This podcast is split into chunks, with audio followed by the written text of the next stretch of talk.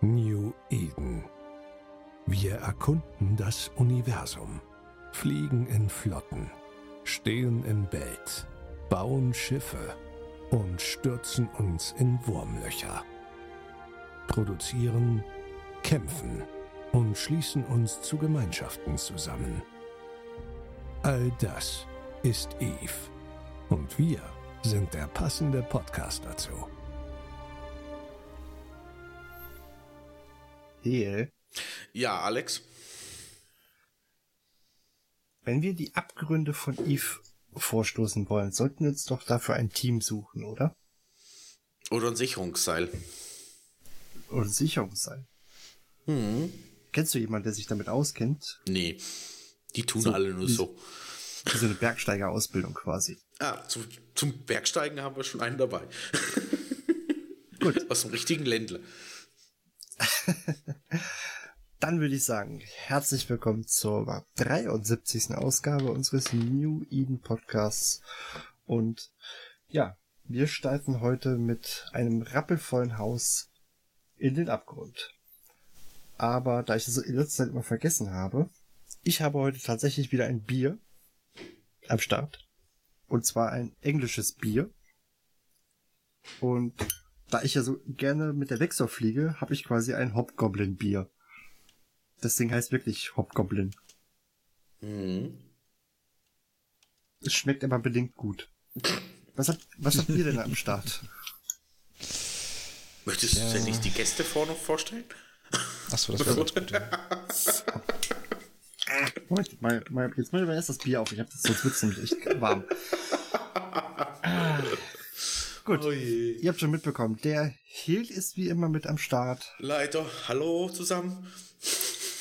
Leicht entnervt ist er schon. Dann haben wir heute nach langer Zeit den guten Fork wieder mit dabei. Hey. Und wir haben den zweiten Schweizer in der Runde heute dabei, den guten Erstschlag.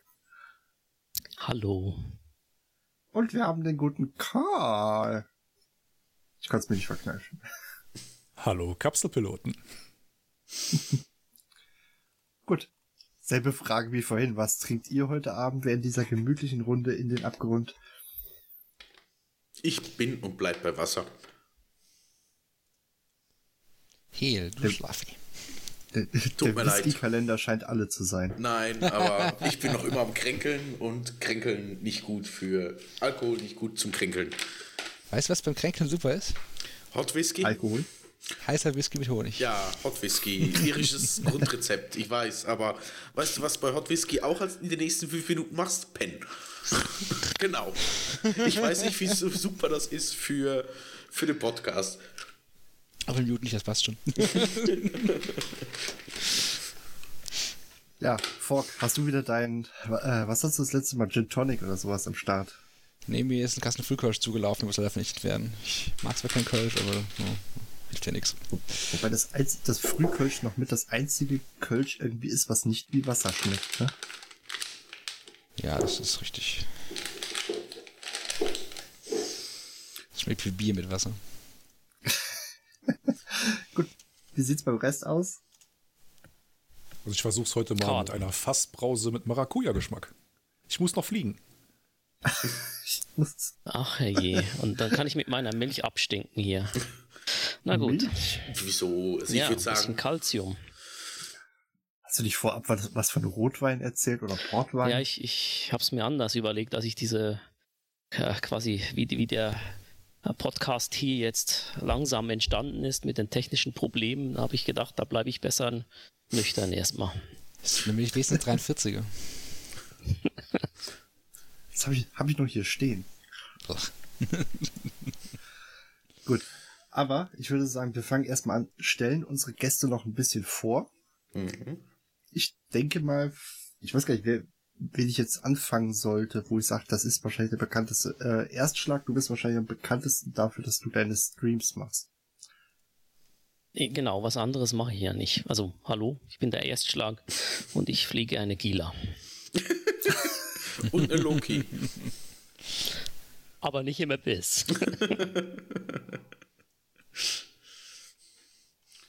Ja, und den Karl, den kennt man wahrscheinlich von seinem Blog. Das sind die, boah, jetzt muss ich gerade mal gucken. Ich glaube, Pottlinge war es, ne? Korrekt. Jawohl, ja. Ja, ich bin der Karl Lauer. Äh, über die Dinge, die ich so in Eve tue, blogge ich hin und wieder auch schon mal, wenn ich denn Dinge tue, die ich bloggen kann.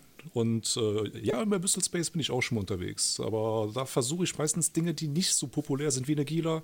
Ich versuche es meistens mit einem Alpha-Piloten und nehme zum Beispiel die Vexor. Ja, und da sind wir eigentlich beim eigentlichen Thema, denn heute soll es tatsächlich mal um die Apple-Sites gehen. Ähm, wir haben festgestellt, oder ich bleib mal in meinem Charakter, ich bin die Dinger noch nie geflogen. Ich weiß nur, dass es die Dinger gibt, dass es die in Stufen gibt und dass es ein Zeitlimit gibt und dass die äh, Ratten oder Gegner da drin ziemlichen Schaden machen. Und wie wir im Vorgespräch festgestellt haben, Heal hat anscheinend auch nicht so viel Ahnung, denn der sortiert das Mindmap falsch. Genau, ich bin auch ein Noob. Ja, Alles dann würde ich einfach mal fragen, äh, wer von uns, euch beiden möchte denn anfangen, uns mal zu erklären, was sind denn diese, diese ominösen Abyssals? Fang mal an, Karl. Als Alpha fängt man ja an und ich mache dann äh, Omega weiter. So, Okay. zuerst erzählt der Noob und der Profi erklärt dann, was falsch war. Das, das, das klingt nach einem Plan. So können wir das echt machen. Kein Ding. Ja, ähm, der Abyssal Space. Als PvE-Content eingeführt, äh, könnte man fast behaupten, der Versuch, ähm, sowas wie instanzierten Content zu machen. Heißt auf gut Deutsch, äh, wenn ich so ein, also prinzipiell, man braucht einen, Zugangsschlüssel. Das sind sogenannte Filamente. Äh, gibt es verschiedene, je nachdem welches man benutzt, hat dann die Site, die aufgeht, äh, andere Effekte. Und in der Site selber kämpft man halt gegen NPCs, klar, es ist PvE-Content. Mit der kleinen Ausnahme, dass wenn man mindestens eine Stufe 3 Site gemacht hat, man da auch am Ende ein Gate nehmen kann und PvP machen kann. Wenn man das denn möchte. Also ich halte mich da bis jetzt eigentlich immer relativ bedeckt. Ich versuche es erstmal mit dem PvE, weil bei dem PvP platzt meistens mein Schiff. Das gehört zum PvP. Aber dazu gibt es ja noch eine Folge. also gerade zu vorwegnehmen, wir nehmen jetzt eigentlich nur den Solo-Abyssal auseinander für diese Folge. Und wir werden dann in der nächsten Folge den PvP und den äh, Team-Abyss auseinandernehmen. Den Koop-Part. Genau. Also, dass ihr euch nicht wundert, wieso das eigentlich so, so fast nicht erwähnt wird. Aber es hat Ja. anscheinend ja echt eine Bedeutung, welche von äh, diesen Filamenten man nimmt, weil ich krieg die zwischendurch immer mal, was ist ich, dann kriegt man die erstmal aus einer Relic-Site raus oder ich glaube, ich hatte sogar schon ein paar, die ich gelootet habe irgendwie. Und die heißen zwar immer anders, aber ich wusste jetzt nicht, äh, ob das dann äh, einen großen Unterschied macht. Ich Ja, also die, die, Namens, die Namensgebung von den Dingern, die ist halt essentiell. Man muss halt genau darauf achten, äh, welches Filament man benutzt, weil äh, anhand des Namens sieht man halt, mal unabhängig davon, an dem Bild von dem Ding sieht man es auch, aber am Namen sieht man es auch am einfachsten, äh, wie schwer die Site wird. Es gibt halt fünf verschiedene Schwierigkeitsstufen. Äh, Und an dem Namen hinter dem ersten Wort, da erkennt man halt, äh, auf welche Effekte man sich einlassen muss. Und das äh, sind wirklich gravierende Unterschiede. Das heißt, äh, bei den einen Sites zum Beispiel, da fliegt mein Schiff schneller. Dafür habe ich irgendeinen negativen Effekt. In der nächsten Zeit äh, treffe ich mit meinen Waffen schlechter, habe dafür aber zum Beispiel, ich, ich glaube, mehr Panzerung. Auswendig weiß ich es auch nicht. Ich gebe ganz ehrlich zu, ich gucke bei so Sachen immer auf der Webseite von äh, Eve University, weil, hey, die haben so eine tolle Tabelle. Ich muss mir den Kram gar nicht merken, ich lese es einfach nach. Wissen, wo Wissen steht. Heißt Genau. es so schön. Erst, was hast du dazu zu sagen? Du kennst das ja alles schon auswendig. Ähm, ich, ja, so, so ein bisschen, aber die Tabelle ist auch äh, für mich hilfreich. Ich habe jetzt äh, also vor dem Podcast kurz reingeschaut, um zu gucken, ob das auch alles stimmt, was ich im Kopf habe. ähm, hat, ja, so war 80% deckungsgleich, also nicht schlecht für mein Alter. Ähm, aber wie Karl sagt, äh, verschiedene Wettereffekte, die äh, zum oder der Haupteffekt an sich ist der Malus, den man sich da irgendwo äh, merken muss, damit man die richtigen äh, ja, Schadensarten quasi mitbringt, um dann die Gegner auch gut umzuhauen. So ein wichtiger Punkt ist bei bei vier der fünf äh, verschiedenen Typen äh, gibt es einen Malus. Ich habe sogar die deutschen Wörter für heute gelernt und ich sage jetzt nicht äh, Penalty oder sowas. also hast du einen Malus äh, irgendeiner äh, einer Schadensart? Ja, danke. danke, danke. Ähm, ja, jetzt, jetzt habt ihr mich aus dem Konzept gebracht. Jetzt bin ich ganz rot und so. Malus gucken, welche. Malus, genau. Es gibt vier verschiedene ähm, Mali. Oh, jetzt wird es schwierig. Jetzt das mir jetzt sagen. so Malus. Gut, es, es gibt Malusse, vier verschiedene Malusse, keine Ahnung. Und zwar einen pro, pro Schadensart natürlich. Also kinetisch, äh, explosiv, äh, elektromagnetisch und ach herrje, was war das andere?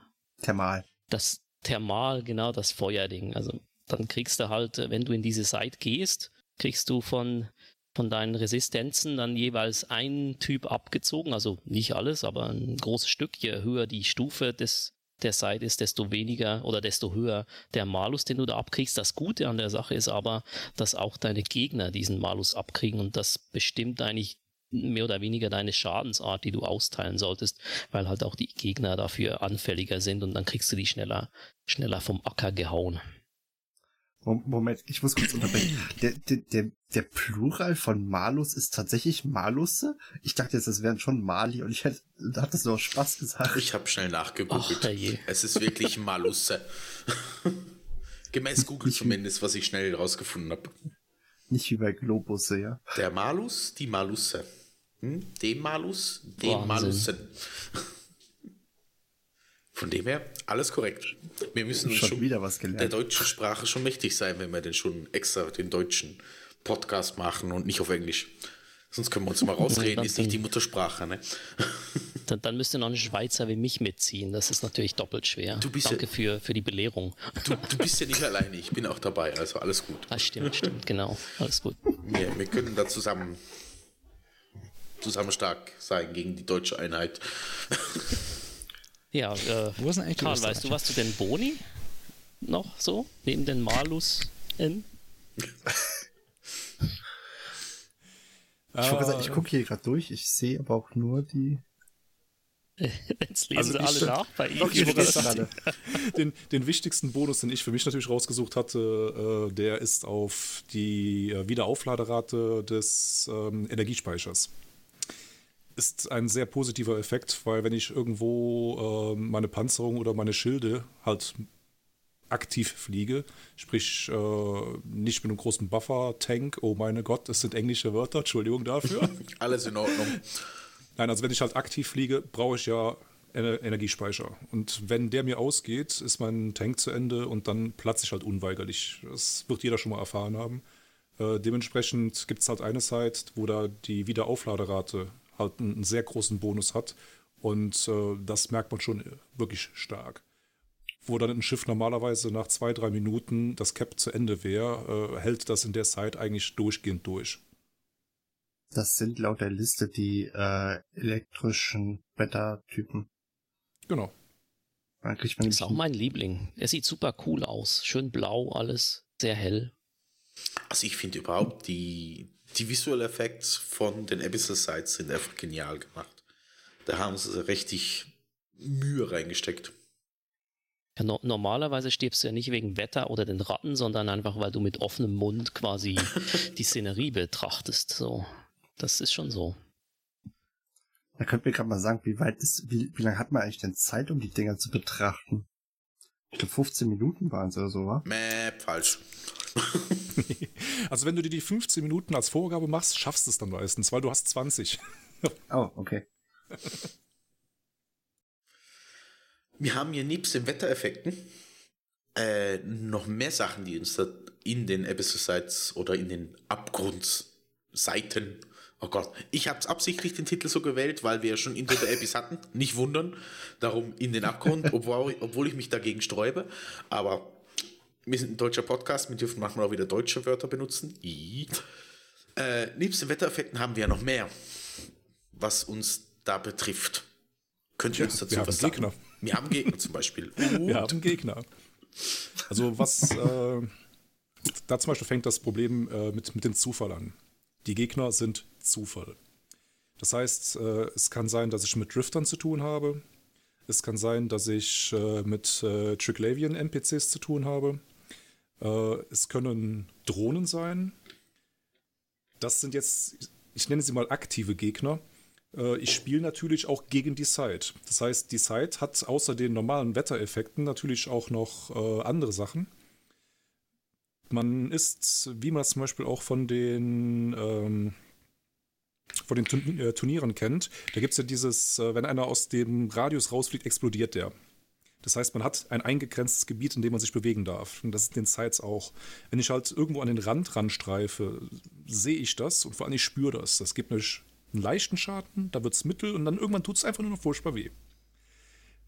Das heißt, man muss innerhalb eines gewissen Bereiches bleiben, darf nicht raus. In dem Bereich selber sind dann auch noch äh, stationäre Sachen, die Effekte haben. Sei es äh, ein Flächenschaden, der gemacht wird, oder ein zusätzlicher Effekt, der zum Beispiel, ich glaube, es gibt sogar einen, der äh, Raketen komplett abschaltet. Das heißt, ich schieße auf den Gegner und wenn ich durch diesen Effekt durchschieße, schalten sich die Raketen einfach ab. Da muss man also genau aufpassen, wo man herfliegt. Und so die Kombination von Effekten, äh, von eventuellen Stationen und dann noch verschiedene Zufallsgegner können die Site teilweise sehr einfach machen oder wenn man einfach Pech hat, fast nicht zu schaffen. Das ist dann halt Zufall. Ich Was glaube, war das ist auch Hö- eine. Äh, sorry? Ich hätte jetzt ge gefragt, was war denn das Höchste, was ihr bis jetzt geschafft habt? Also Karl mit dem Alpha-Piloten, ich wollte sagen, mit dem Alpha-Piloten bin ich äh, über Tier 2 noch nicht gegangen. Das ist äh, teilweise schon relativ schwer gewesen. Äh, man muss dazu sagen, ich habe den wirklich ganz frisch angefangen. Ich gehe mal davon aus, äh, ein Alpha-Pilot, der so an, an seiner Skillgrenze langsam ist, das heißt so die 5 Millionen geknackt hat, dass der auch ohne weiteres Tier 2 schaffen wird. Äh, Ob es eine Tier 3 noch wird, mh, mit dem richtigen Schiff, angepasst auf die Effekte, wenn man da wirklich drauf achtet, ja. Aber ich glaube nicht, dass er höher schaffen wird. Würde mich jetzt auch überraschen, dass das irgendwie geht, außer vielleicht äh, die, die eine Seite, wo die, wo die Gila halt sehr gut äh, davon kommt. Äh, mit dem Schildbonus äh, beispielsweise kann man vielleicht ein paar Mal Glück haben. Ich selbst habe, äh, da ich jetzt Omega gespielt habe, äh, sämtliche Tiers und, und Wetter schon spielen können. Und äh, ich wollte da kurz vorhin äh, eingreifen, dass diese Situationen, die halt zufällig generiert sind mit dem Wetter, die Türme, die da rumstehen, äh, die Wolken, die irgendwo noch im, im Weg sind und dann die, die Gruppe an, an Gegnern, die halt auf einem trifft, wo man sich Mhm. nicht wirklich vorbereiten kann drauf. Äh, das macht auch so ein bisschen den Reiz aus, äh, diese Abyss-Sites zu fliegen, weil es ist im Vergleich zum normalen PvE, sage ich jetzt mal, wo man exakt weiß, okay, da, da kommen dann drei bis fünf Cruiser von dem Typ und äh, fünf Fregatten, die können das und fertig und noch ein, noch ein Kampfschiff. Im Abyss ist es äh, ja völlig, also nicht, nicht völlig zufällig, weil ähm, kann ja nicht so äh, irgendwie sein, dass dann plötzlich viel, viel mehr oder viel, viel weniger spawnt. So wie ich das mitbekommen habe, äh, gibt es irgendwie pro äh, Site äh, Level oder wie nennt man das? Pro Stufe, es gibt ja fünf Stufen, wie Karl gesagt hat, und pro Stufe gibt es irgendwie, darf ich Tier sagen auf Ja, Deutsch? sicher, alles in Ordnung. Du darfst auch, du darfst auch Penalty sagen, du musst nicht malus Darf ich sein. auch, Das, ich finde das, immer wieder- ich find das immer wieder hervorragend, wie super du dich vorbereitest, Erst, aber du darfst ruhig die englischen Begriffe benutzen. Wörter. Aber das ist vorbereitet. Ich finde das super. Ich finde das vorbildlich. Okay, also zurück zur Seite. Äh, abhängig davon vom Level gibt es da offensichtlich eine Art Punktezahl und äh, jedes Schiff, das spawnen kann, kostet eine gewisse Punktzahl und dann werden diese Dinge einfach zufällig gespawnt, bis die Punkte aufgebraucht sind. Und dann ist es ungefähr immer so ein, so ein Ober, eine Obergrenze quasi an maximal möglichen Mist, den da, der da auf dich äh, einhaut. Zum Beispiel ist, drei äh, Schacks. Ja, es gibt dann in höheren Stufen, also in Stufe 5 kriegst du da im schlimmsten Fall sieben davon und wenn es dann die sieben richtigen sind, dann hast du Party. Also Say goodbye. Oder du, du weißt halt, was die genau machen und welche du zuerst angreifen musst und dann noch zusammen mit dem Side-Wetter irgendwelche Tricksereien hinkriegst oder eben nicht, abhängig davon, was das ist. Wir haben ja vor die Türme und die Wolken erwähnt, die Karl auch schon ein ähm, bisschen genau beschrieben hat. Was machen denn die? Also, da, gibt es auch verschiedene Effekte. Wisst ihr das oder?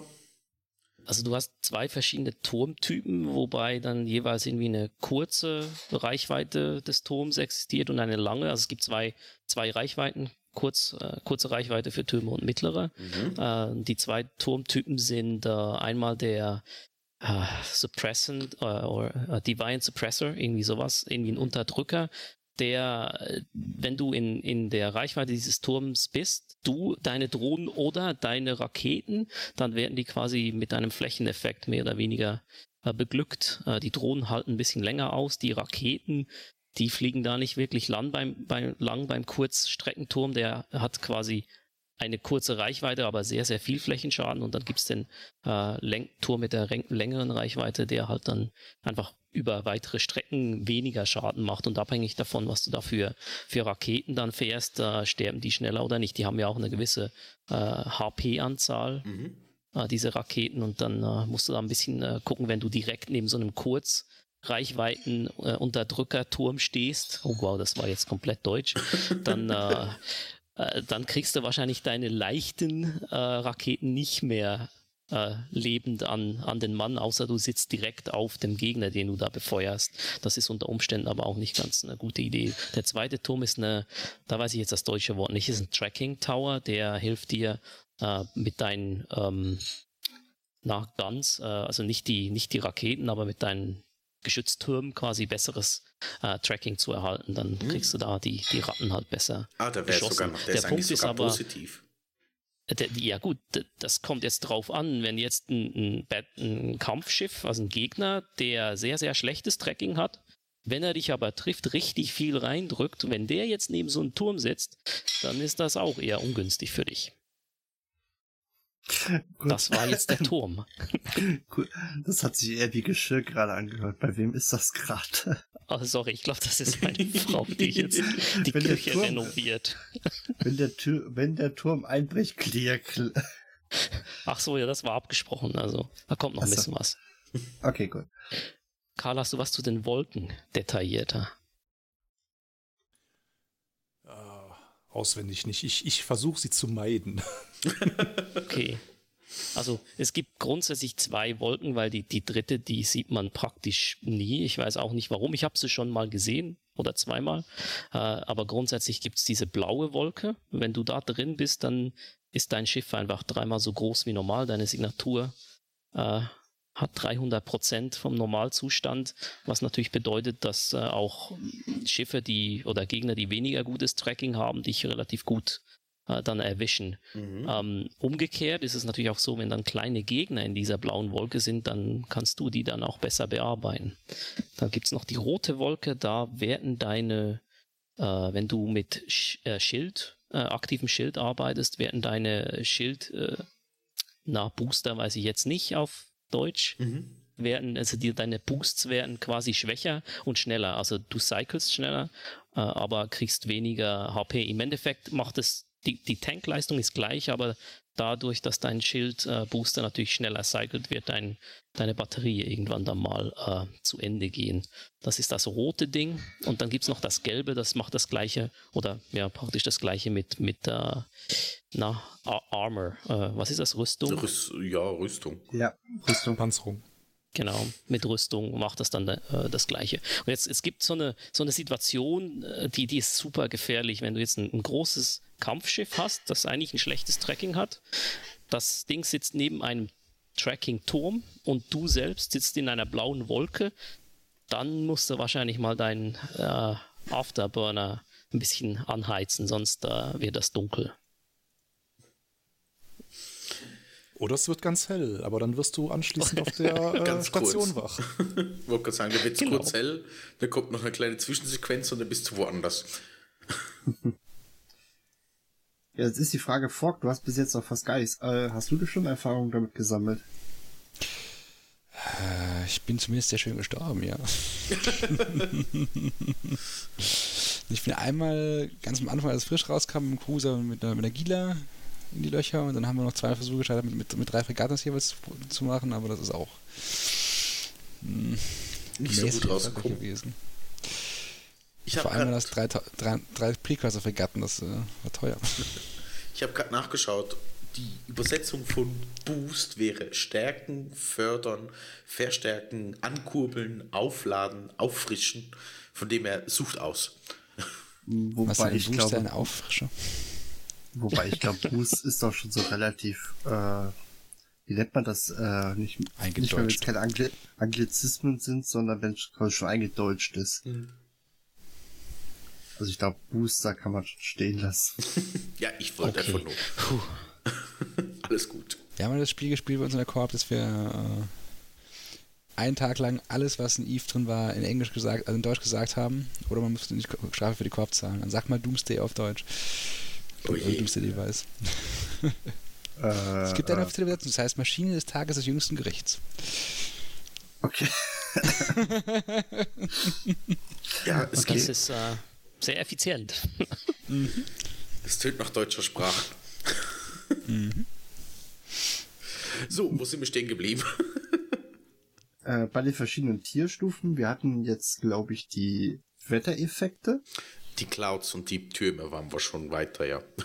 Genau, weil mich würde interessieren, ähm, kann man sich jetzt dann über die äh, verschiedenen farbigen oder verschiedenen Namen von den, äh, wie heißen die Dinger jetzt nochmal, Abzeichen nicht, Filamente. Fra Filamente, genau, danke.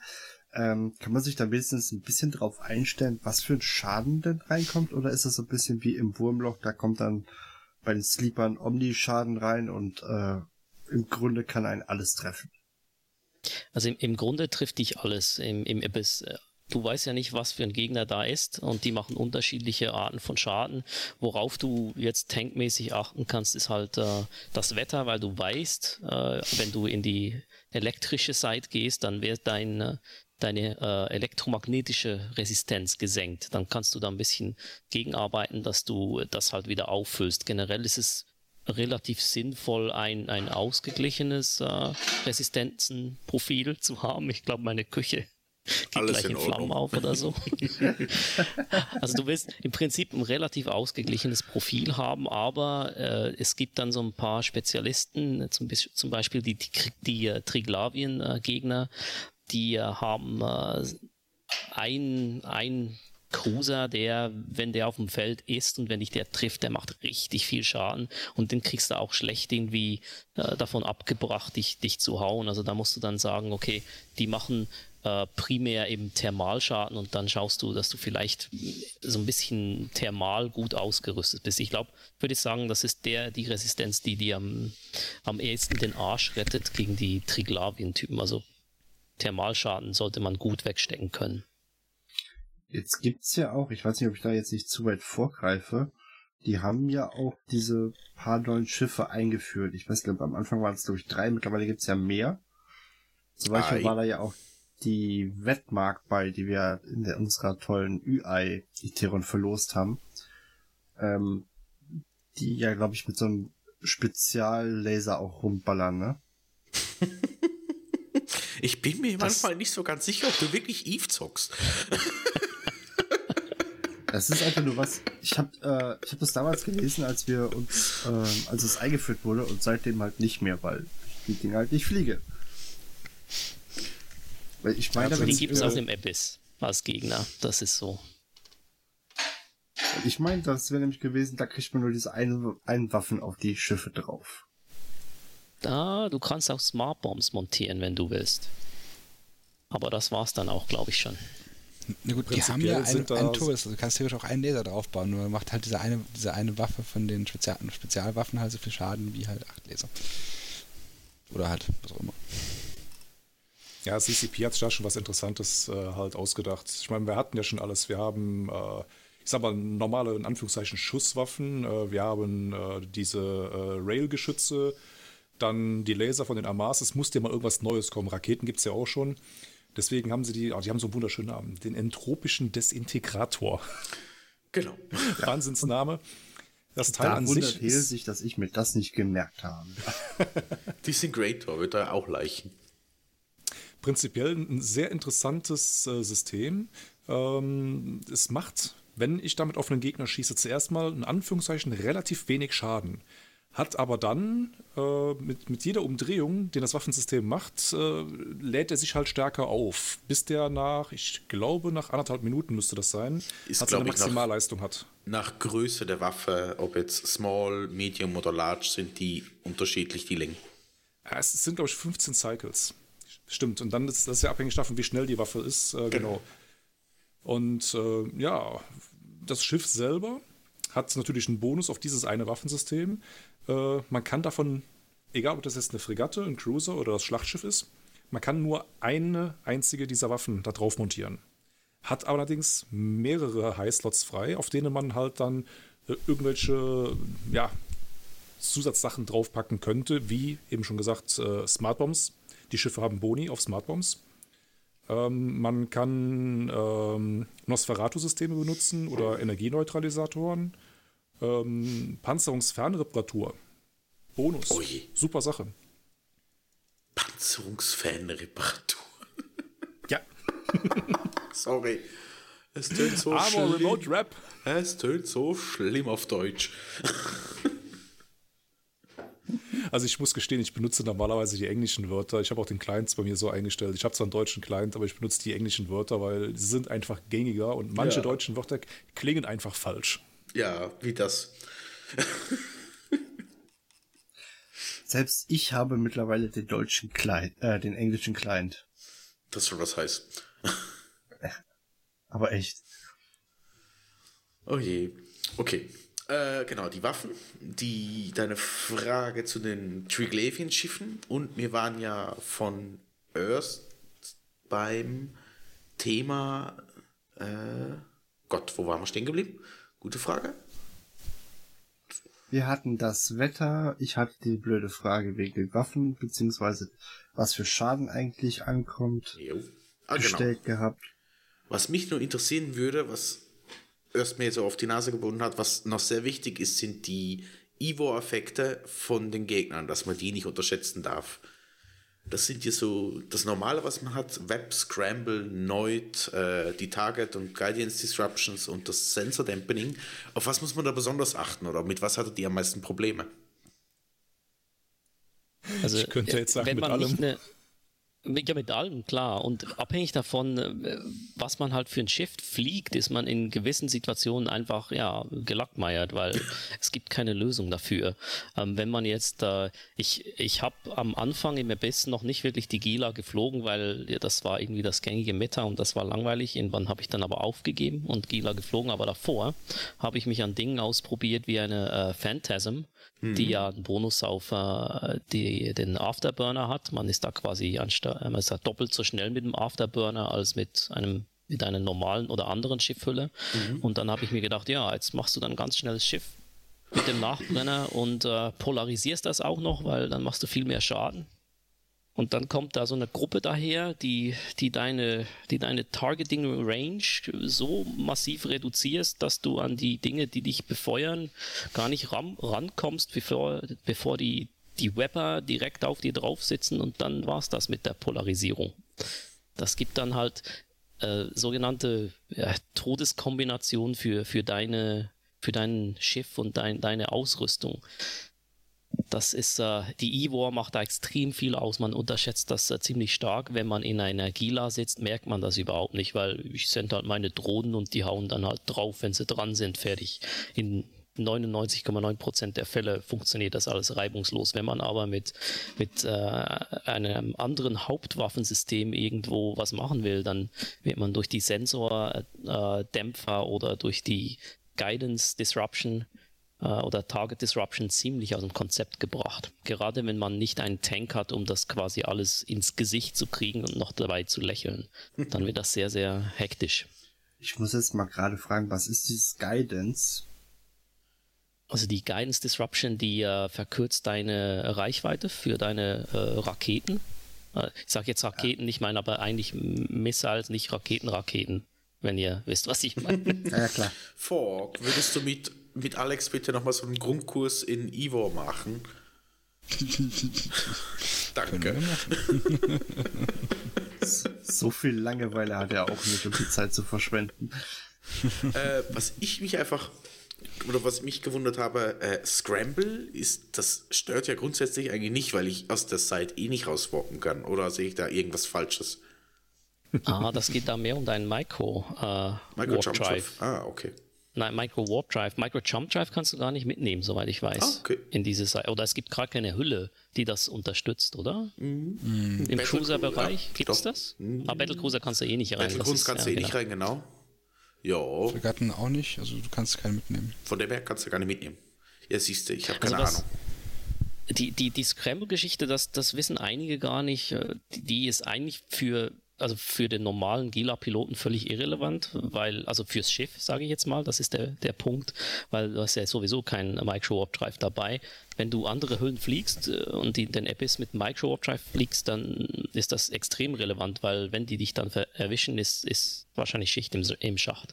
Äh, es ist aber auch so, dass die sehr, sehr gerne auf Drohnen gehen und die Drohnen, deine Drohnen, die haben ja einen Micro-Warp-Drive und wenn die dann äh, das ausschalten, sind deine Drohnen erstmal langsamer und wenn die auch noch gewebbt werden, dann äh, sind die auch relativ Tot. äh, ja, verletzlich. Also ich würde jetzt nicht tot sagen, weil Healer oder Gila, Entschuldigung, die Dinger haben ja HP ohne Ende, aber irgendwann ist dann auch da äh, so eine Grenze erreicht. Hast du jetzt eigentlich dein Vote gemacht, wie du die Gila oder Healer nennen musst? Das war ja mal. Einmal Also den- Gila, den, steht doch da. Den, den habe ich, äh, das habe ich mitbekommen, dass sich die Leute darüber aufgeregt haben, dass du da Healer gesagt hast. Das ist genau Ja, wie ich- das ist genau wie Menschen, die Chinesen sagen. Ja, aber das ist ja ein, Ja. ein indianisches Wort, also das, muss, das kannst du jetzt nicht direkt vergleichen. Ne? Also ich, ich glaube, es hängt auch von, von der Sprache ab.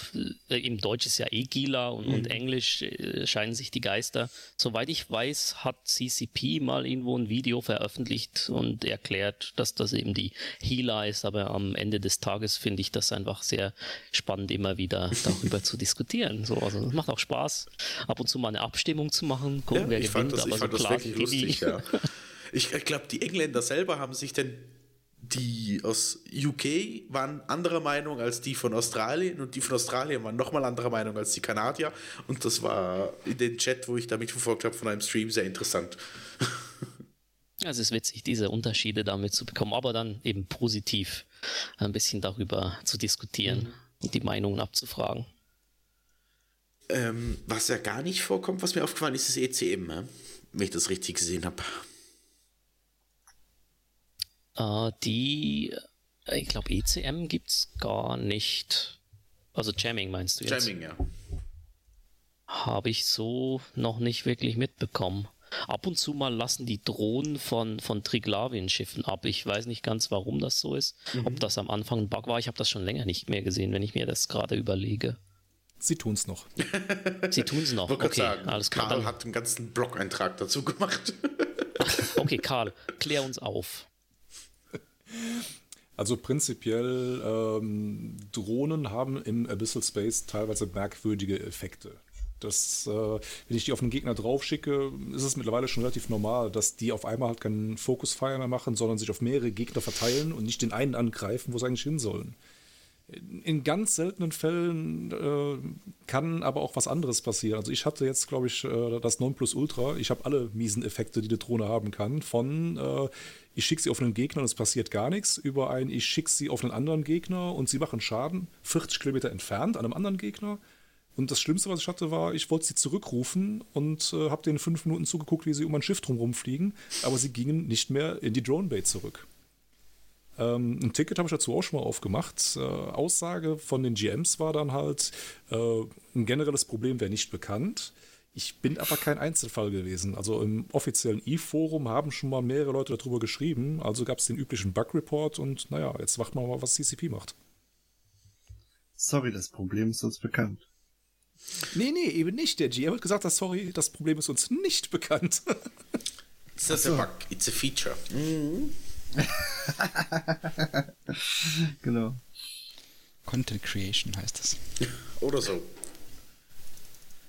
Ähm, wie bist du mit deinem Alpha mit dem Ivor zugang gekommen? Karl? Ja, also ich fliege primär eigentlich äh, Drohnenschiffe. Das heißt, die meisten Evo-Effekte sind mir egal. Der Sensordämpfer zum Beispiel, ob ich den Gegner aufschalten kann oder nicht, ist egal, solange meine Drohnen auf aggressiv stehen und einfach den Gegner angreifen, der mich angreift. Das Einzige, was halt wirklich wehtut, ist, wenn man einen Gegner hat, äh, der äh, Energie neutralisiert.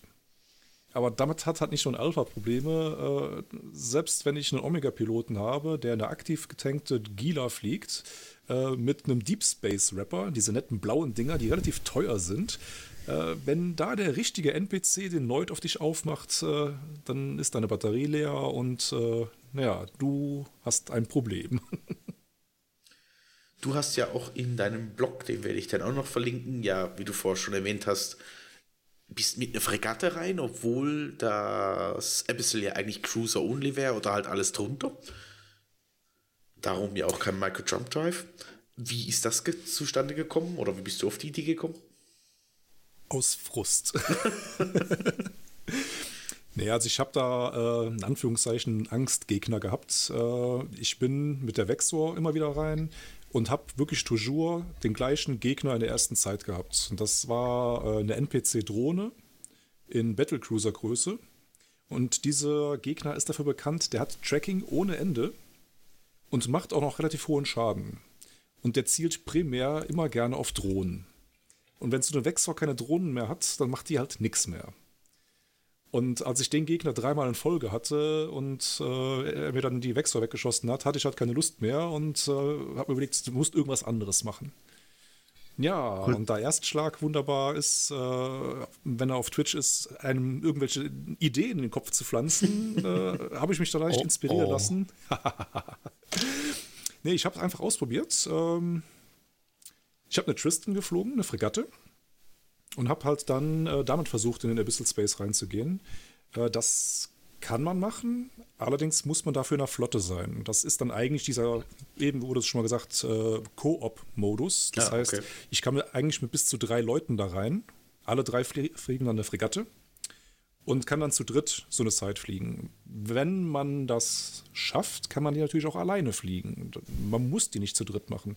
Man muss sich dann halt alleine mit den ganzen Gegnern rumschlagen. Und äh, also es ist ein bisschen anstrengender wie mit dem Cruiser gewesen. Der Schaden ist halt relativ hoch, aber die Fregatte ist natürlich auch sehr klein, hat eine kleine Signatur. Du kriegst halt, solange du in Bewegung bleibst, auch wenig Schaden rein. Und im zweiten Anlauf hat es dann sogar das erste Mal geklappt. Juhu.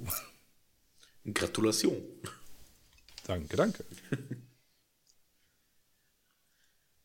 ja, äh, die Ratten, die erscheinen, hatten wir ja schon erwähnt. Das wären eben die Drohnen, die Drifter, die Krylevien und was die Eve-Uni-Seite noch sagt, sind die Sleeper-Drohnen, kommen ja auch noch.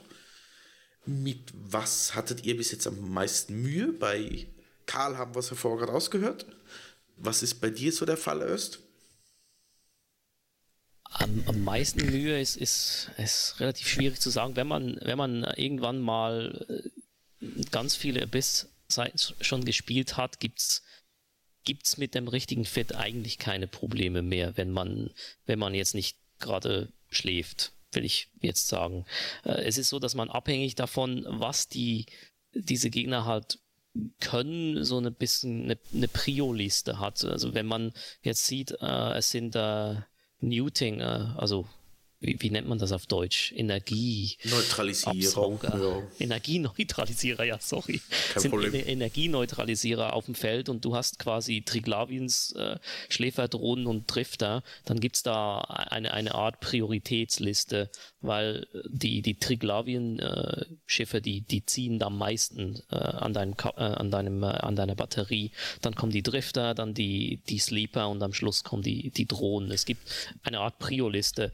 Äh, wirklich Probleme äh, bieten einzelne Schiffe nicht. Sie bieten dann Probleme irgendwo im Verbund, wenn du, äh, wenn du irgend in eine Situation gerätst, wo du etwas sehr, sehr schnell töten musst, weil es eben dich zum Beispiel leer saugt, du aber noch gar nicht rankommst, weil ein anderes Schiff deine, deine Range äh, halbiert, die du normalerweise mit deinen Geschützen oder äh, Raketen oder auch Drohnen hast. Mhm. Ähm, weil, weil ich glaube, wenn du äh, wenn du die Drohnen am Anfang einer Site nicht auf einen Gegner losschickst, dann werden die erstmal auch nichts tun, wenn ich das so richtig in Erinnerung habe, bis du dann schlussendlich beschossen wirst. Und da verlierst du wertvolle Zeit gerade, wenn es eben bei dieser äh, also Energieneutralisierungssituation ja, wenn die zustande kommt, da muss man sehr, sehr schnell reagieren. Also für mich ist so der, mein, mein Angst, ja, ist ich Angst, Spawn, kann ich jetzt so nicht sagen, aber wenn ja. man nicht, wenn man nicht schnell reagiert, dann, dann sind die äh, Triglavien-Kampfschiffe, äh, sind erstens sind die sehr weit weg, wenn man äh, in den Raum kommt. Und wenn die dann eine dumme Kombination haben aus äh, eben Energieneutralisierer äh, plus äh, eine, eine Reichweitenreduktion und man nicht schnell genug reagiert, mhm. bis die quasi mit dem Mist anfangen und die Drohnen schon losgeschickt hat, dann kann das ziemlich eng werden. Aber sonst äh, gibt es nicht viele schlimme Dinge eigentlich. Ich habe schnell nachgeschaut, das wären bei der Bezeichnung die Ships, die ja den Namen der jeweiligen Schiffshülle haben, plus die mhm. Vornamen äh, Starving wären jetzt die Energy äh, Neutralisierer und Blinding genau. wären die Sensor Dampening. Das ist richtig. Und das, das Fiese daran ist auch, dass die, die Blinding-Schiffe, was die da machen äh, direkt, die, die versuchen sogar noch Distanz äh, zu erhöhen zu dir. Das heißt, die kommen nicht ran, damit du die irgendwann mal weghauen kannst, sondern die, die rennen auch gleich noch weg. Also deine Range ist gering und die rennen weiter weg. Dann sitzt du da und hast keinen, Capaci äh, keinen Capacitor mehr. Äh, das ist sehr dumm oder sehr schade. Und wenn man halt nicht schnell genug re reagiert, es ist so, wenn du in die Seite reinkommst, jetzt gerade bei den Kampfschiffen, dann brauchen die ungefähr sieben Sekunden, um dich zu locken und mhm. dann mit dem Mist anzufangen. Diese sieben Sekunden musst du nutzen, um äh, ja, um dein Zeugs quasi oder deine Drohnen auf die richtigen Schiffe zu senden und dann äh, ja äh, zu hoffen, dass, dass das halt reicht, bevor dein Kapazitor am, am Ende ist oder deine Batterie. Sorry. Kein Problem, alles gut. Oh, das ist so schrecklich. Wir haben heute versucht, alles einzudeutschen. Das tut den Ohren weh. Alles gut. Was ich da, wo ich das erste Mal so im Abyss war und erst begriffen habe, wo es mich, da hat es mich ein bisschen genervt, es gibt ja diese Vila Swarm Drones. Die habe ich beballert wie ein Bescheuerter und habe irgendwie nicht begriffen, dass ich da eigentlich nur die, die wie sage ich mal, die Mutterschiffe oder die äh, Kontrolleure wegballern muss. Ist das euch auch passiert oder bin ich der einzig Dumme? Ja, ich also glaube, auf dem Testserver haben das alle gemacht, erstmal okay. auf die Kleinen geschossen. Ja. Weil ich irgendwie ich so PvE-technisch immer klein nach groß. Ich habe es relativ schnell gerafft gehabt, äh, aber auch nur per Zufall, weil die Kamera mal in die richtige Richtung gedreht war und ich gesehen habe, okay, da sind noch Gegner und das Tor ist schon auf. Hm. Dann ab zum Tor. Hm. Ja, dann könnten wir eigentlich im Grunde fast schon zu den Fittings kommen, oder? Oder habt ihr noch ja, was zu erwähnen? Es gibt da, glaube ich, noch was Interessantes, äh, was man wissen sollte. Dann erzähl. Warum? Was denn? Warum, warum macht man das Ganze denn? Warum geht man in diese Sites? Das kommt noch später. okay. Aber wir können schon mal drauf, eigentlich auch schon drauf zugehen, weil in der Site haben wir denn diese Loot-Mechaniken oder keine Loot-Mechaniken, weil die Gegner nichts looten, sondern wo kommt denn das ganze Zeug her? Du kriegst am Ende eine Kiste. Ja, so ähnlich, so ähnlich. Da kommt schon wieder der WoW-Spieler. nee, also ähm, man muss die, das, das sogenannte Nodes stehen da.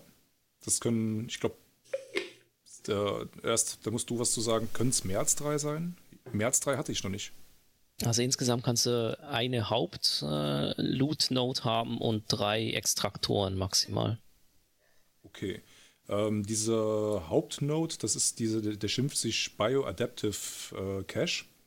Da ist dann eigentlicher Loot drin, den du unbedingt haben willst.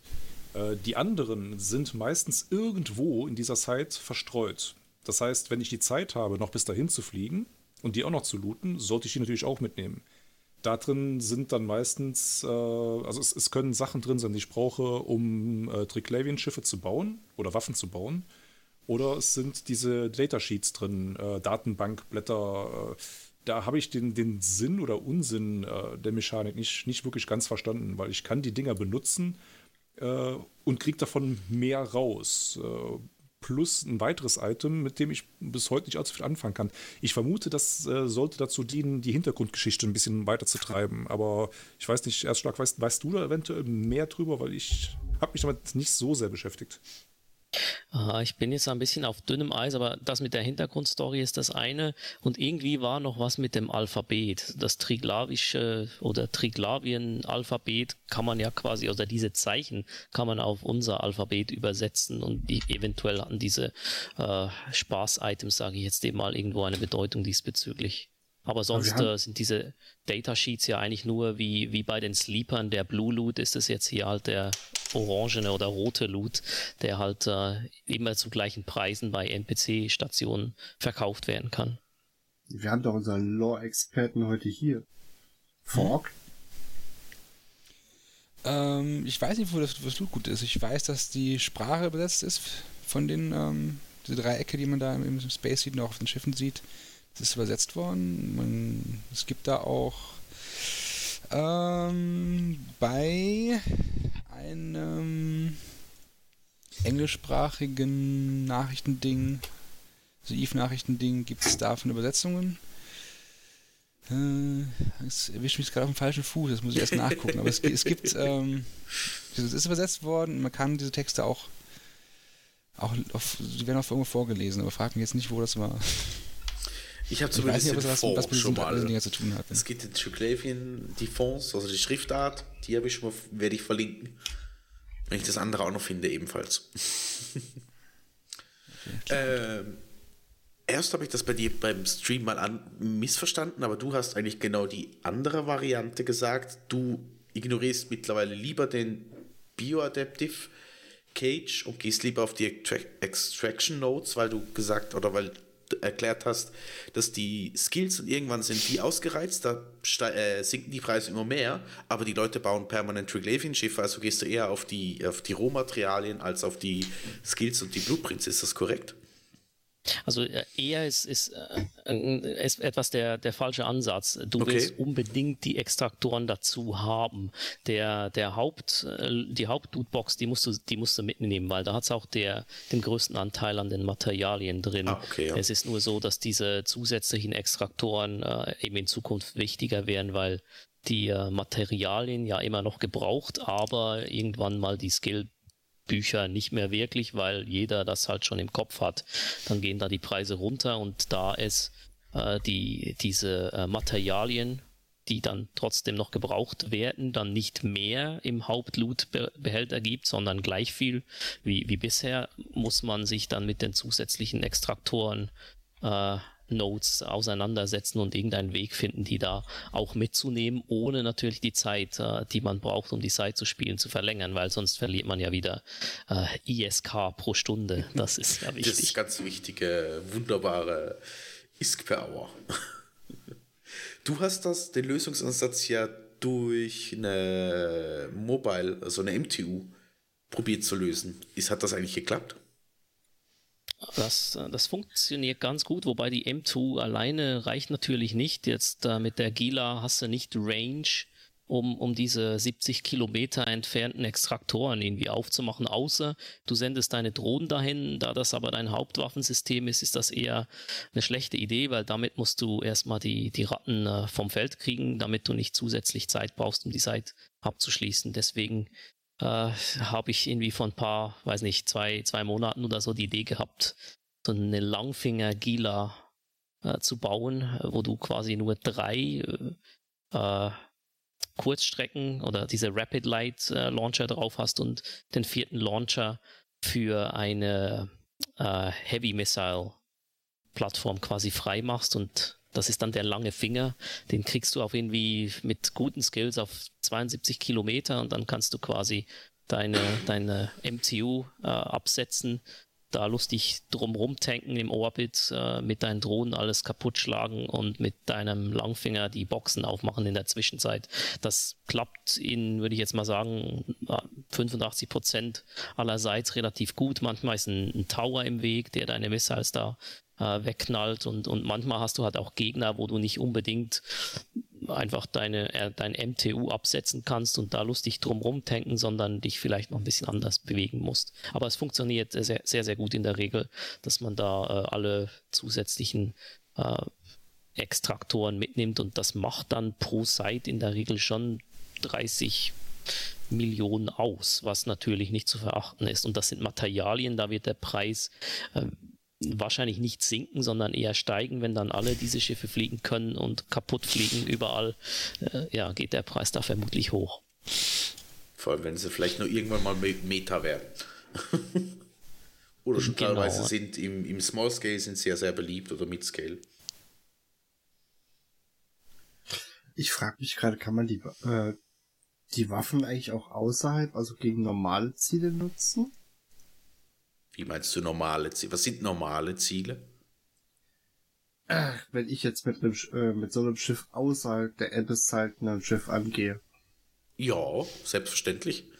Das sind normale Waffen, das ist jetzt nichts. Ist, du kannst ja die Blaster auch außerhalb von einer Exploration-Site oder so benutzen.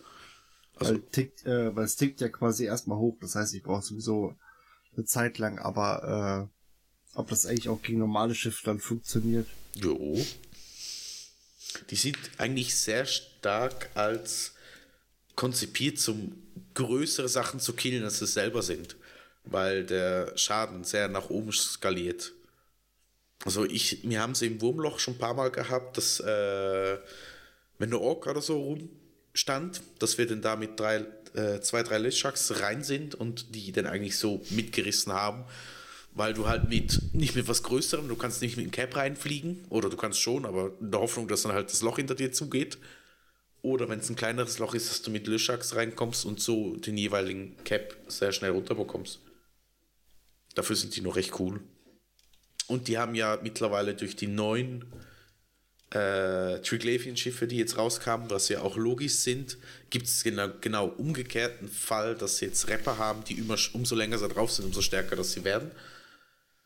Äh, da ist der Sinn und Zweck mir, ich habe den jetzt noch nicht benutzt. Ich glaube, was ich so in Reddit und so gelesen habe, ist ja, dass die Leute das gerne fürs Gatecamp benutzen und dann einfach den äh, Durchgang auf dem jeweiligen Schiff lassen.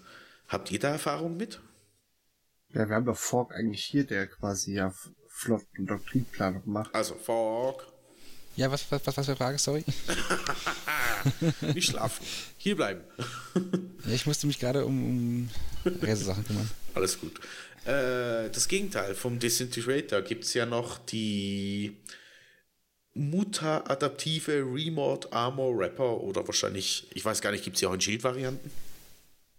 Nee, gibt es nur in Ammo. Okay. Ähm, nein, das, das, das Ding ist halt. Wo benutzt ähm, ihr die? Gut, also fangen, wir mal bei, bei den Waffen vielleicht an. Die, die haben ja das Problem, die haben wir schon gehabt.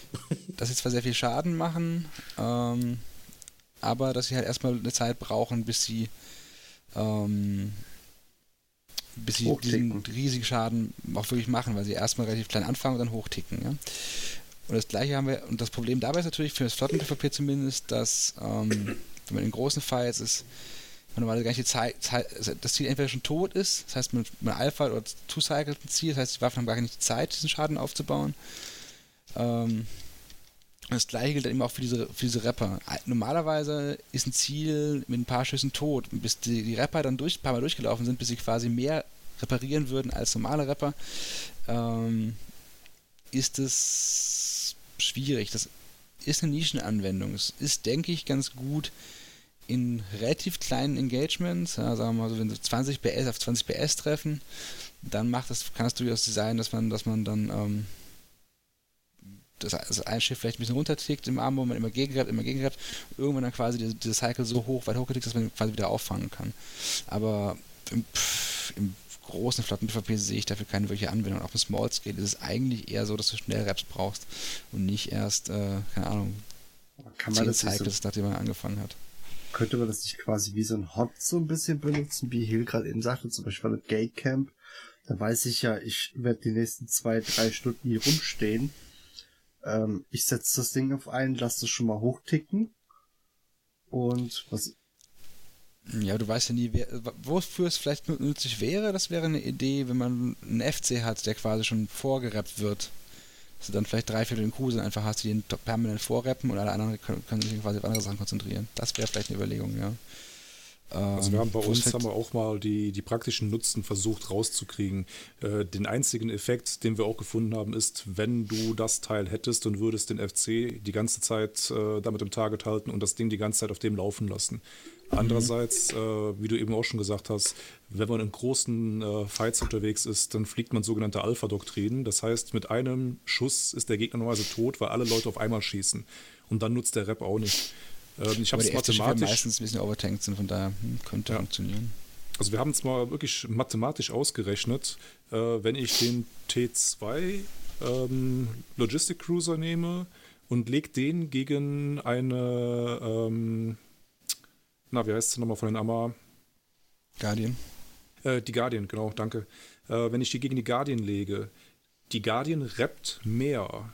Der zwölfte Cycle, ab dem zwölften Cycle ist der Cycle an sich stärker und ich muss, ich glaube, 17 oder 18 Cycle machen, bis das Schiff wirklich mehr Rap-Leistung gehabt hätte wie eine Guardian. Das heißt, also im normalen Flotten-PvP wird sich das Ding mit den aktuellen Stats zumindest meines Erachtens niemals durchsetzen. Mhm. Vielleicht noch als Subcap Logic für Capfights, aber auch das, das ist natürlich komisch, sag ich mal. So, dann würde ich sagen, wir sind ja bald, oder wir sind schon bei einer Stunde. Gehen wir noch weiter. Wir haben ja die, die Fittings noch, in dem Sinne. Mit, was ja auch angesprochen wurde, Öst hat ja vieles ausprobiert und ist schlussendlich bei der Gila hängen geblieben. Hast du da zu jedem Tier, nein, nicht zu jedem Tier, zu jedem Wetter ein eigenes Fitting oder benutzt du das so ein Overall? Also es gibt äh, ja eine Art ein Overall-Fitting. Man kann natürlich, wenn man weniger Skills hat, äh, ich spreche jetzt von Skillpunkten, dann äh, bietet es sich an, das Schiff spezifisch für die für die Site, also für das Wetter auszurichten. Aber wenn man irgendwann mal maximale Skills hat äh, für eben Shield-Tanking, dann äh, kann man sich so eine ja ein ein Hammer für alle äh, bauen, außer äh, die, die, die Dark Sides, also die, ich weiß nicht, auf Deutsch wahrscheinlich dunkel. Oh, Äh, ja, Seite, wahrscheinlich, ja. genau. Die dunkle Dark Seite. Sides. Die Dark Sides. Äh, die, die sollte, also die, die sind sehr schwer mit der, mit der Gila zu meistern. Da benutzen sehr viele äh, die, die Sacrilege, äh, um, um die Probleme, die es da drin gibt, halt zu lösen. Aber für die anderen vier Wetter ist die Gila, äh, da, da kann man so ein so einen Generalschlüssel quasi bauen. Das ist nicht ganz billig, wenn man wirklich äh, gechillt und sicher unterwegs äh, sein will, aber das ist möglich. Du könntest, äh, kannst ja mal so ein Fitting äh, eventuell uns geben, dann können wir das mal verlinken. Ah ja, ich kann, ich kann dir die, die Langfinger. Gila äh, kurz, äh, kurz verlinken. Wobei, ah, du willst ein Overall, okay, das kann ich auch machen. Das Jo. werde ich noch abgeben für, für den äh, Podcast. Grazie hier mille. geben. Okay. Es wird nicht billig, also das, das Fitting zu kaufen, so. Ich Ah, gebe es auch euch für den umsonst. Podcast. ja, ja. Ich, ich meinte zwar jetzt eher einfach nur die quasi die Liste mit den Items da drin, aber du, wenn du Das, uns das meine ich auch. Wenn du uns natürlich das Schiff direkt geben willst, also ich, Ja, wie, wie viele braucht ihr denn? Ja, wir haben Drei. jetzt hier den, den, den Alex, wir haben den Fork, wir haben den Karl, ja, und ich. Da muss ich lange die, farmen. die, die Hörer möchten vielleicht auch noch ein, zwei Stück. wir machen es einfach so. Du, du mach mal einfach drei Stück, dann machen wir äh, äh, Hehl, was weiß ich, meine Wenigkeit und wir suchen uns noch jemanden und dann machen wir für Ja, mich zum Beispiel. genau und für die Koop-Folge gehen wir dann mit den äh, mit den Gilas dann mal los und gucken, Das ob das geht ja nicht. funktioniert. Siehst du, du hast schon bäb, versagt. Wenn du vorher zugehört hättest, wüsstest du, dass du da nur mit Fregatten reinkommst. Aber ich hätte einen ganz anderen Vorschlag. Ihr geht auf äh, Twitch-Kanal und guckt lang genug zu, damit ihr Plexe und so gewinnt, verkauft die und kauft euch damit die Das, ich halte das für ein Gerücht, wir machen keine Giveaways und so, das gibt's nicht bei Ja, uns. genau. Du musst jetzt erst das AMT einschalten, damit du was bekommst. ähm, habt ihr noch was zu erwähnen? Hab ich noch, oh, was mich interessiert. Ich weiß, es gab im Highsec Tier 4 und Tier 5 einen Suspect Timer. Ich weiß, CCP hat diesen ausgeschalten für Testzwecke. Gänsefüßchen, Gänsefüßchen. Ist der wieder an?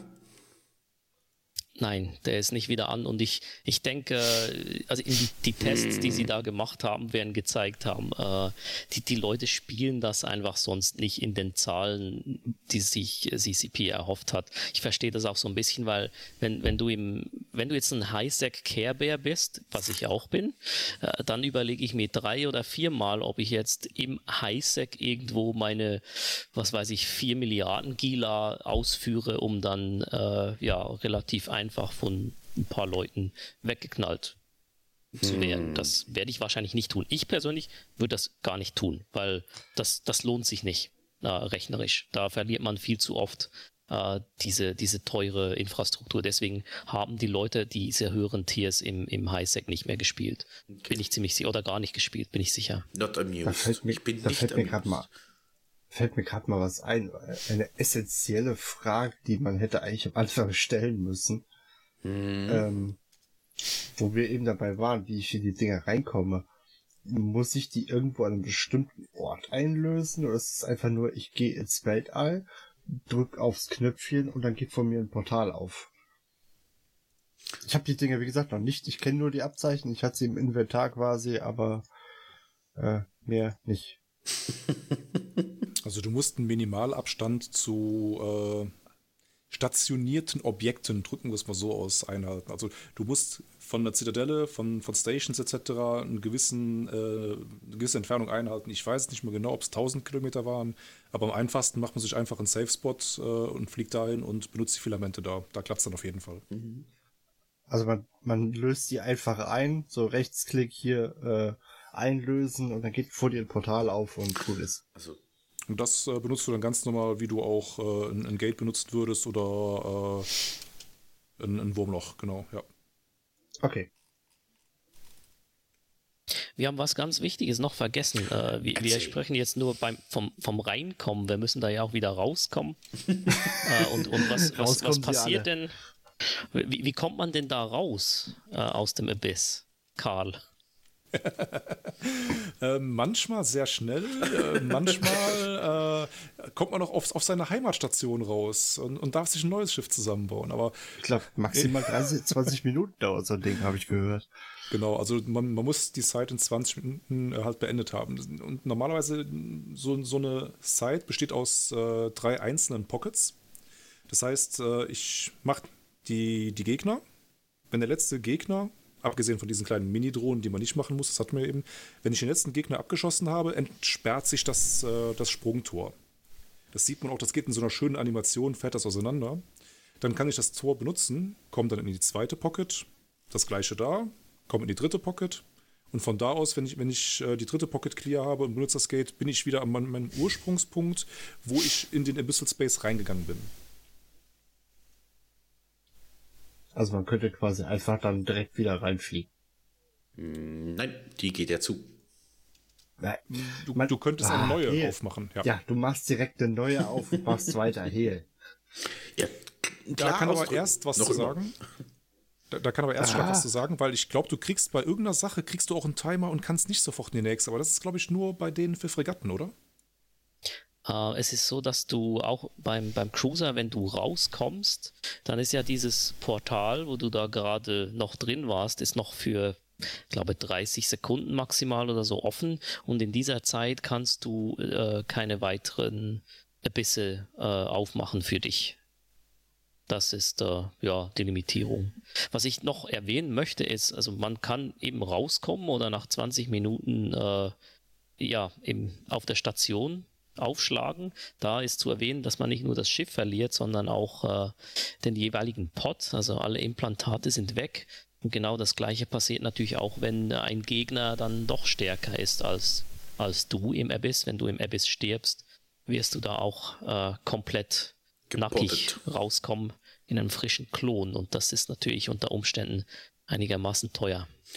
Was Wobei ich da selber die Erfahrung gemacht habe, äh, bei den letzten Versuchen, wo mein Schiff geplatzt ist, haben die NPCs äh, meinen Pod stehen lassen und wirklich den Timer runterticken lassen. Ich weiß nicht, ob das, das ist Boshaftigkeit war.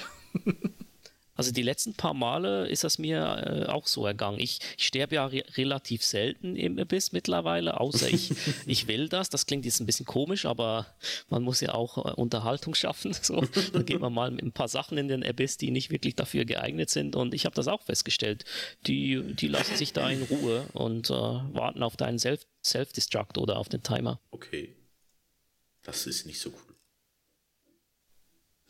Aber du man hat Zeit, den, die Umgebung zu genießen. Das ist schon nicht schlecht. Ah, jo, das ist so. Fork, du wolltest noch was erwähnen. Hm, was, was brauchen wir denn für Imps, wenn wir schon dabei sind, wenn wir schon über Imps sprechen?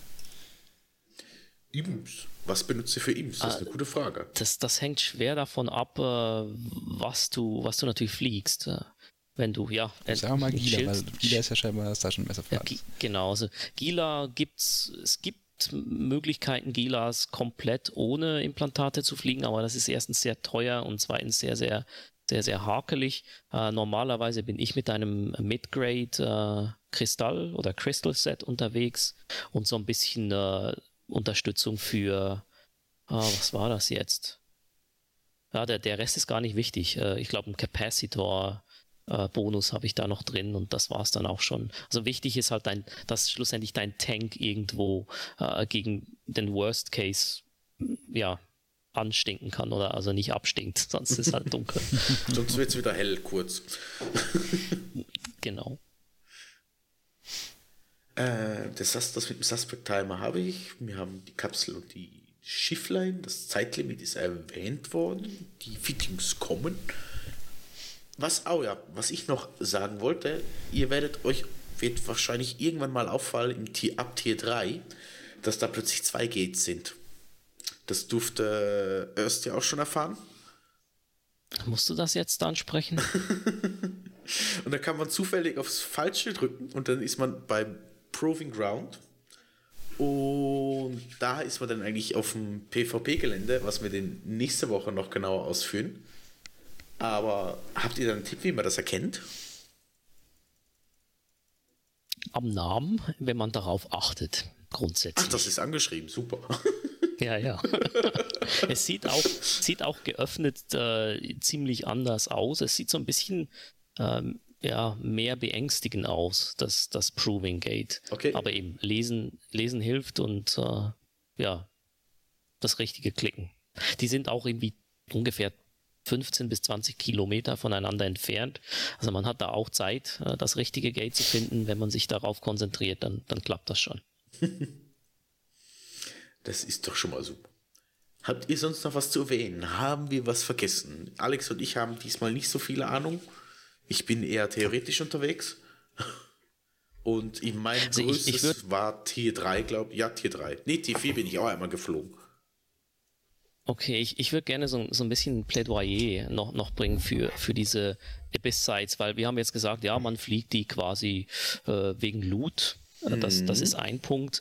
Was ich aber äh, erwähnen möchte, ist der Fakt, dass dadurch, dass das alles nicht so wirklich äh, vorhersehbar ist, mit viel Zufall quasi bestückt das Ganze, da lernt man dann schon einiges über sein Schiff und seine Fähigkeiten und über, über andere, äh, gerade E-War-Fähigkeiten ähm, und das äh, kann meiner Meinung nach auch, ich bin jetzt nicht der PvPler, aber ich bin überzeugt, dass wenn man äh, einigermaßen gut zurechtkommt im Abyss, dass das äh, schon ziemlich viel auch an, an Lerneffekt ist, den man im PvP dann auch, äh, auch anwenden kann. Deswegen, äh, es geht nicht nur um den Loot, es geht auch darum, se- sein Schiff darin dann zu spüren, äh, die Grenze quasi zu ertasten und dann vielleicht noch so ein bisschen darüber hinaus zu gehen. Vor allem auch, äh, wenn man gerade irgendwie ein neuer Spieler ist äh, oder auch ein alter Care-Bär, der noch nie sein Modul äh, überhitzt hat, dann ist Abyss der Ort, wo man das dann wahrscheinlich wirklich auch tun muss in gewissen Situationen, damit man überlebt. Also man lernt äh, sehr, sehr viele äh, Mechaniken da kennen und äh, sein Schiff spüren. Deswegen ist das sicherlich für, für alle, ich, also es sollten alle ein bisschen Abyss spielen, um, um diese verschiedenen Mechaniken äh, zu erfahren und äh, schon nur äh, die, die ganzen äh, visuellen äh, Präsentation da drin, das ist einfach nur, nur der Hammer. Das kann man gar nicht vergleichen mit irgendwelchen PvE-Sites, die es sonst irgendwo gibt. Das ist, ja, das ist lachhaft, was sonst da grafisch quasi äh, zu sehen ist im ist. Vergleich. Das ist so. Das ist Zur ein. Not einfach mal zur Not einfach mal eine leere Frick oder sowas nehmen und reinspringen und sich das einfach angucken. Und in der Hoffnung, dass der Pott nicht abgeschossen wird. Naja, Du ja- hast direkt, Deswegen sage direkt nach ich dem ja auch Reinspringen hast du eine. Minute Zeit, bis es losgeht, wenn du dich nicht bewegst und nicht schießt. Deswegen sagte ich ja eine, äh, einfach eine leere Frick. Was kostet dick? Eine halbe Million oder so? Und einen leeren Pot. Genau. ja. Gut, okay. Ähm, was es hat ein bisschen auch den gleichen Effekt, was mir damals im Eve Gör, als ich da noch frisch angefangen habe, hieß es, ja, flieg ein paar Missionen, dann lernst du die Schiffe ein bisschen besser kennen, dann weißt du, was die aushalten und was nicht. Und das Abyss, ich meine, Missionen sind jetzt nicht unbedingt das Schwerste, ne? Ähm, Abyss ist da eigentlich so ein bisschen das Extremere, um das Ganze besser kennenzulernen. Also von dem her hat es sicher auch einen PvP-Aspekt, aber sicher nicht den, wie man sich, also ich glaube einfach irgendwo reinzusteigen und mal Solo-PvP anzufangen, hat sicher noch den größeren Lerneffekt, aber du lernst das Schiff besser kennen, was kannst, was kannst nicht äh, und so weiter und so fort. Würde ich jetzt mal behaupten. Wenn man es aus dem Aspekt anschauen möchte. Ja, und du wirst auch so ein bisschen gelassener. Am, am Anfang kommst du häufig eben in diese Situation im Abyss, die du noch nie hattest und dann, dann, äh, dann steigt das Adrenalin schon, wenn du dir plötzlich bewusst wirst, ah, Moment, ich habe jetzt, äh, sagen, machen wir es billig. Ich bin jetzt in einer T4 und mein, mein gesamtes Setup ist irgendwie 600 Millionen. Das ist dann doch schon nicht ganz ohne und dann äh, lernst du quasi diese Situation kennen, in, denen du, in der du unter, unter hohem Druck bist und die dann noch versuchst zu lösen. Und wenn du das sehr, sehr oft hast, dann wirst du da äh, eher gelassener und kannst dann auch äh, besser äh, reagieren oder besser agieren und nicht nur reagieren. Das ist, äh, das hat mir extrem viel gebracht, auf jeden Fall. 600 Millionen. Manche fangen mit einer 600 Millionen Tango an, Solo-PvP zu versuchen. Okay. Ist auch eine Möglichkeit. Karl, hast du auch noch ein abschließendes Wort? Ja, so im Großen und Ganzen äh, hat der Erstschlag das schon sehr gut beschrieben. Äh, was ich dann nur noch dazu fügen würde, ist, äh, das Positive an dem Abyssal Space ist, ich kann selber entscheiden, wie schwer ich es haben will. Also generell, der Nervenkitzel ist bei allen da. Und wenn ich mit dem Tier 1 langsam halt, ja, keine Herausforderung mehr habe, kann ich mich halt immer weiter steigern. Und wenn ich es halt wirklich will, gehe ich in die T5-Site. Äh, hab da halt wirklich, ja, kann man nicht anders nennen, Endgame-Content. Wer die erfolgreich fliegt, der ist halt, ja, Der ist, Hat äh, nicht durchgespielt. der hat, der hat Eve durchgespielt. der ist, der ist erstschlagwürdig. Yeah, das hör bloß auf. Ansonsten habe ich eigentlich Fort? nichts mehr. Äh, nö, ich glaube, im Großen und Ganzen alles gut. Dankeschön. Ist fork-approved somit. Weiß ich. ich, will jetzt ein Siegel haben. Fork-proof. Ja, kriegt einen Stempel. Dementsprechend, Alex, Housekeeping, los, ab jetzt. Gut. Wie immer, ähm, falls ihr mit uns darüber diskutieren wollt, dann könnt ihr das gerne bei uns in unserem wundervollen Discord machen. Den Link dazu findet ihr auf der Seite. Für alle, die, die sich haben veräppeln lassen und ein iPhone besitzen, wir sind bei iTunes zu finden. Da würde ich mich immer noch sehr freuen, wenn ihr uns da einen tollen Kommentar und oder eine 5-Sterne-Wertung hinterlasst. Ansonsten Spotify äh, sind wir mittlerweile auch immer erfolgreicher. Steady für die Leute, die uns äh, das Leben ein wenig erleichtern wollen, dürfen da einen kleinen Betrag ab einem Euro hinter hinterlegen. Freuen wir uns sehr drüber. Ansonsten auf dem Laufenden zwischen den Folgen könnt ihr auch auf Facebook und Twitter bleiben. Der Heel kümmert sich zum Beispiel über Twitter und äh, retweetet da sehr, sehr fleißig, wie ich gesehen habe. Hm. Ja, und ansonsten, wie immer und wie schon zu Anfang, steht euch unsere wundervolle Webseite zur Verfügung, wo ihr auch die Kommentare da lassen könnt und auch alles andere findet. Zum Beispiel die wundervoll geschriebenen Texte, die der hier jedes Mal Oh zusammenbastelt. ich höre nur meinen So. Namen. Alles Ja. nicht ernst nehmen. Ansonsten- Macht alles Alex. Also- ich bin's nicht. Ja, genau, klar. Texte, für Texte ist der Heal verantwortlich. Dürft ihr ihn dafür mal bitte in den Kommentaren loben. Dankeschön. Okay. Und ansonsten, äh, ja, ich arbeite immer noch an der Spendenaktion für die eigene Station.